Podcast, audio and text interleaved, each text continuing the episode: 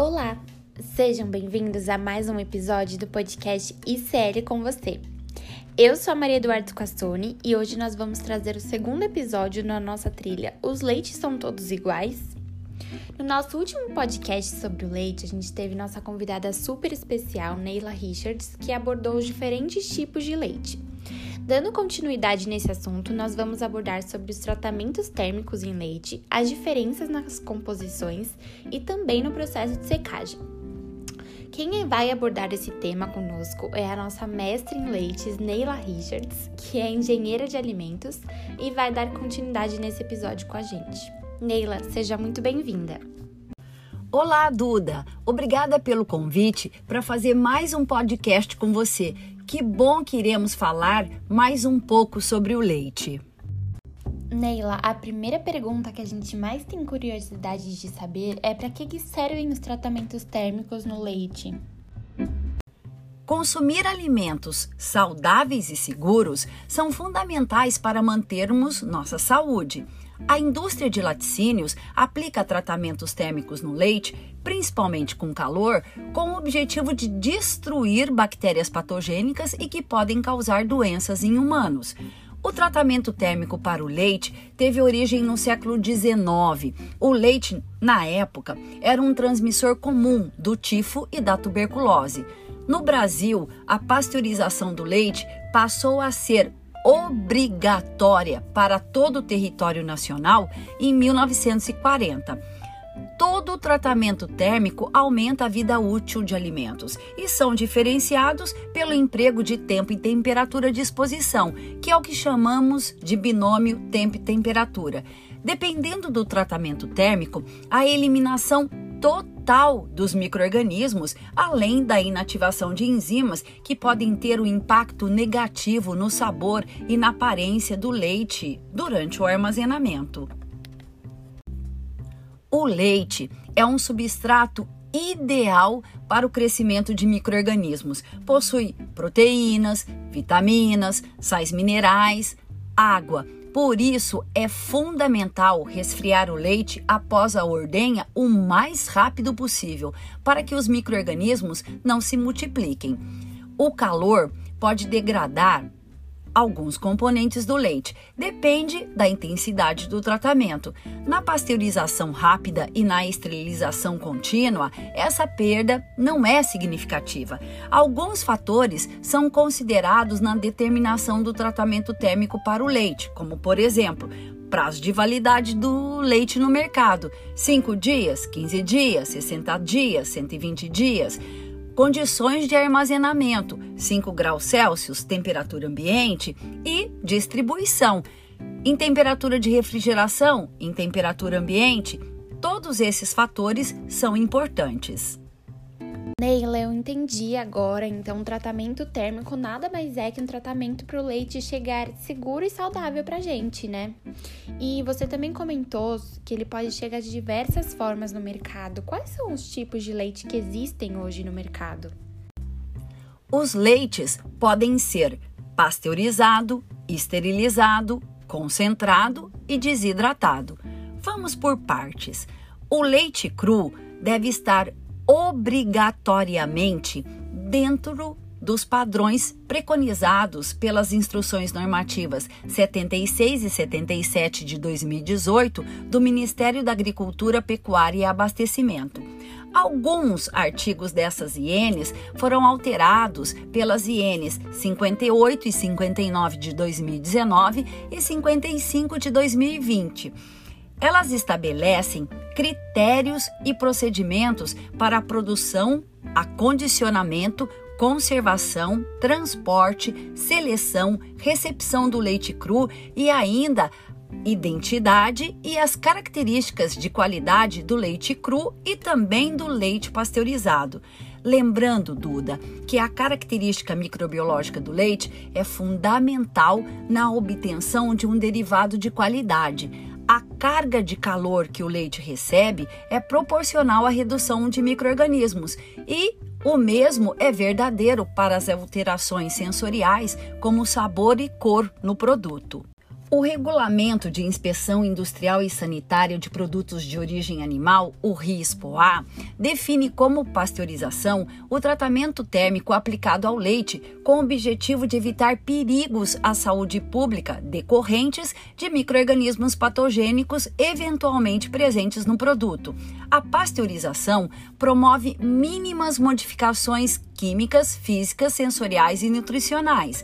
Os processos de pasteurização podem ser pasteurização lenta, aquecimento indireto do leite entre 63 a 65 graus por 30 minutos, sob agitação mecânica. É um processo descontínuo ou batelada, mas tem baixa temperatura, porém longo tempo. Pasteurização rápida, aquecimento do leite em camada laminar entre 72 a 75 graus Celsius por 15 a 20 segundos. O binômio tempo e temperatura varia de acordo com a qualidade do leite cru. O pasteurizador rápido é dotado de uma seção de resfriamento que esfria o leite a 4 graus Celsius e o invasa asepticamente em circuito fechado. Outros binômios tempo-temperatura podem ser aceitos, desde que comprovada a equivalência aos processos de pasteurização lenta e pasteurização rápida.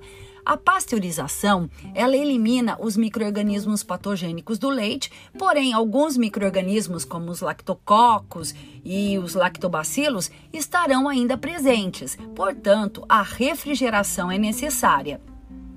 O teste da enzima fosfatase é usado para verificar se o processo foi eficiente. No leite pasteurizado, a fosfatase deve ser negativa e a peroxidase positiva. As instruções normativas 76 de 2018 e 55 de 2020 classifica o leite pasteurizado em leite tipo A e leite pasteurizado. O leite tipo A é classificado quanto ao teor de gordura em leite pasteurizado tipo A integral com o mínimo de 3% de gordura, semidesnatado de 0,6 a 2,9% de gordura e desnatado com um máximo de 0,5% de gordura, podendo ainda, né, ser reduzido quanto ao teor de lactose nessas versões. O leite tipo A é produzido, pasteurizado, homogeneizado e invasado automaticamente em circuito fechado na propriedade rural, denominada granja leiteira. Tem um prazo de validade médio de 10 a 15 dias e deve ser mantido sempre refrigerado. O leite integral e o semidesnatado são obrigatoriamente homogeneizados.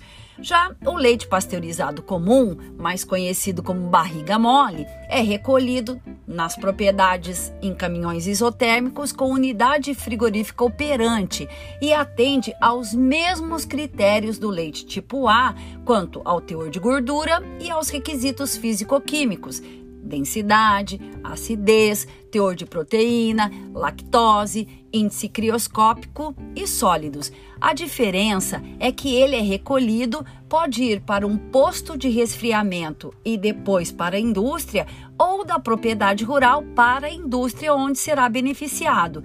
A vida útil é de 3 a 5 dias.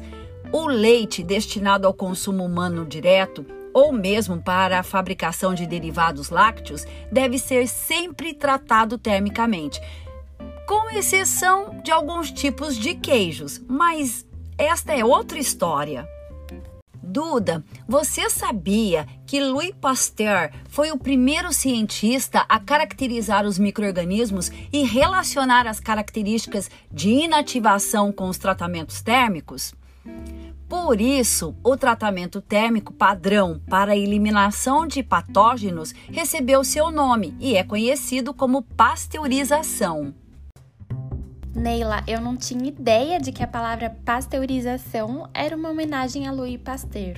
Mas sem dúvidas a gente deve muito a ele por eliminar todos os patógenos do nosso amado leite, né?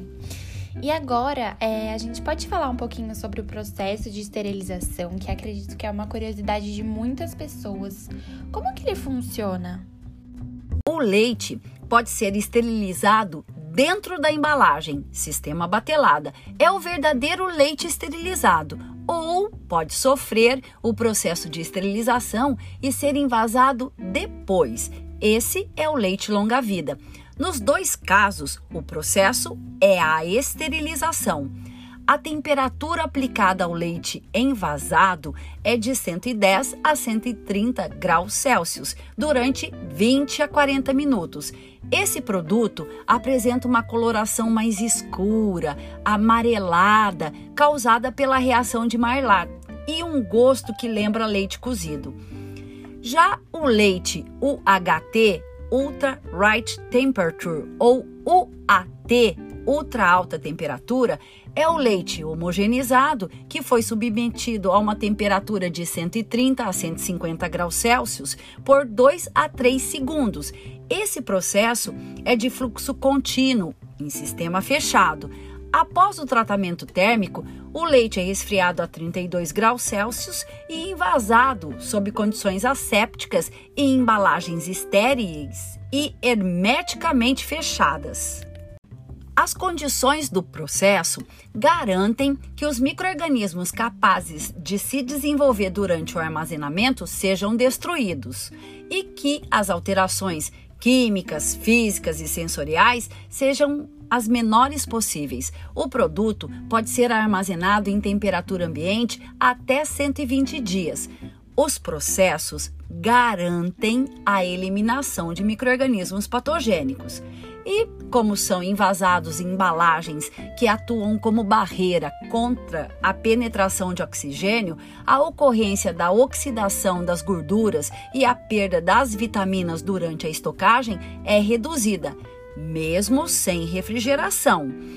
Em alguns países é possível encontrar o leite ultrapasteurizado. Nesse processo é aplicada a temperatura de esterilização entre 125 a 138 graus Celsius por 2 a 4 segundos e o invase é asséptico, não é estéril precisa ser refrigerado e apresenta uma vida útil de 30 a 60 dias. No Brasil, não temos este produto. Bom, acho que tá muito nítido para nós que a esterilização é uma etapa fundamental para a gente conseguir consumir esse produto. E por curiosidade, qual que é a diferença entre leite concentrado, evaporado, condensado em pó? Eu sempre vejo esses diferentes tipos de produto, o pessoal sempre fala, mas eu nunca sei qual que é exatamente a diferença. Leites concentrados são produtos resultantes da desidratação parcial ou total do leite. A concentração se difere da secagem porque o produto final, o concentrado, ainda é líquido. O leite concentrado e o evaporado são produtos de uso exclusivamente industrial e não podem ser reconstituídos para obtenção de leite para consumo direto. A diferença entre esses dois está na concentração final de sólidos. Para o leite evaporado, a concentração está entre 40 a 45% e para o concentrado, 50 a 54%. O leite condensado é basicamente leite concentrado adicionado de açúcar, e o açúcar utilizado é a sacarose. O produto apresenta cor amarelada e alta viscosidade. A concentração de açúcar na fase aquosa deve estar entre 62,5% a 64,5%. A adição de açúcar aumenta a pressão osmótica e reduz a atividade de água do leite. Um detalhe importante é que nesse produto há adição de lactase ou cristais amorfos de lactose para não haver cristalização da lactose durante o armazenamento do produto. A concentração ocorre em um evaporador no qual a água é evaporada por meio de aquecimento indireto e eliminada progressivamente até a concentração de sólidos lácteos desejada no produto final. Hoje, a indústria trabalha com evaporadores ou concentradores com pressão de trabalho inferior à pressão atmosférica. A ebulição ocorre entre 65 a 70 graus Celsius. O equipamento mais utilizado é o evaporador tubular de película descendente, com múltiplos efeitos e termocompressor. Os tubos são dispostos verticalmente e o produto flui para baixo na superfície interna dos tubos e o vapor de aquecimento condensa na superfície externa dos tubos. O comprimento dos tubos pode variar até 20 metros. A superfície de aquecimento é dividida em várias seções e o leite flui apenas uma vez por cada uma delas. Nossa, Neila, é muito curioso saberem como o processo entre eles se diferencia tanto. Acho que é por isso que a gente tem essa enorme diferença no preço também, né? E quanto à qualidade nutricional das proteínas dos leites processados e dos leites crus, tem alguma diferença?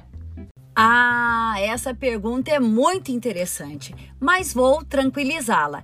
Foram realizados vários estudos, experimentos com animais, e a conclusão foi de que a qualidade nutricional das proteínas do leite cru, do leite pasteurizado e do leite OHT não diferem. Estes estudos foram feitos com base na taxa de eficiência proteica.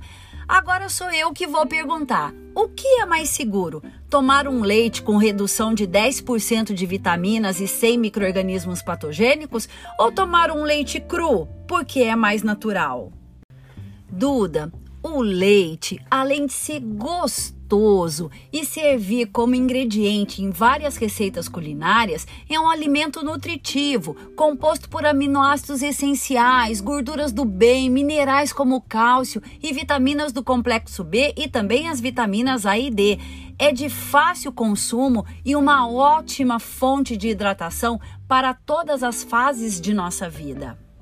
Neila, eu fico muito feliz de saber isso, porque eu, como consumidora fiel do leite, eu consumo todos os dias. É muito importante saber que ele é ótimo para minha saúde e possui tantos benefícios assim. Muito obrigada pela sua participação conosco no nosso podcast. Mais uma vez foi uma participação incrível. E Neila, espero que você volte em breve com mais participações conosco. Nos vemos no próximo podcast ICL com você. Duda, muito obrigada pela oportunidade de participar deste podcast. Espero que experimente todos os tipos de leite. Obrigada, Duda, e até a próxima.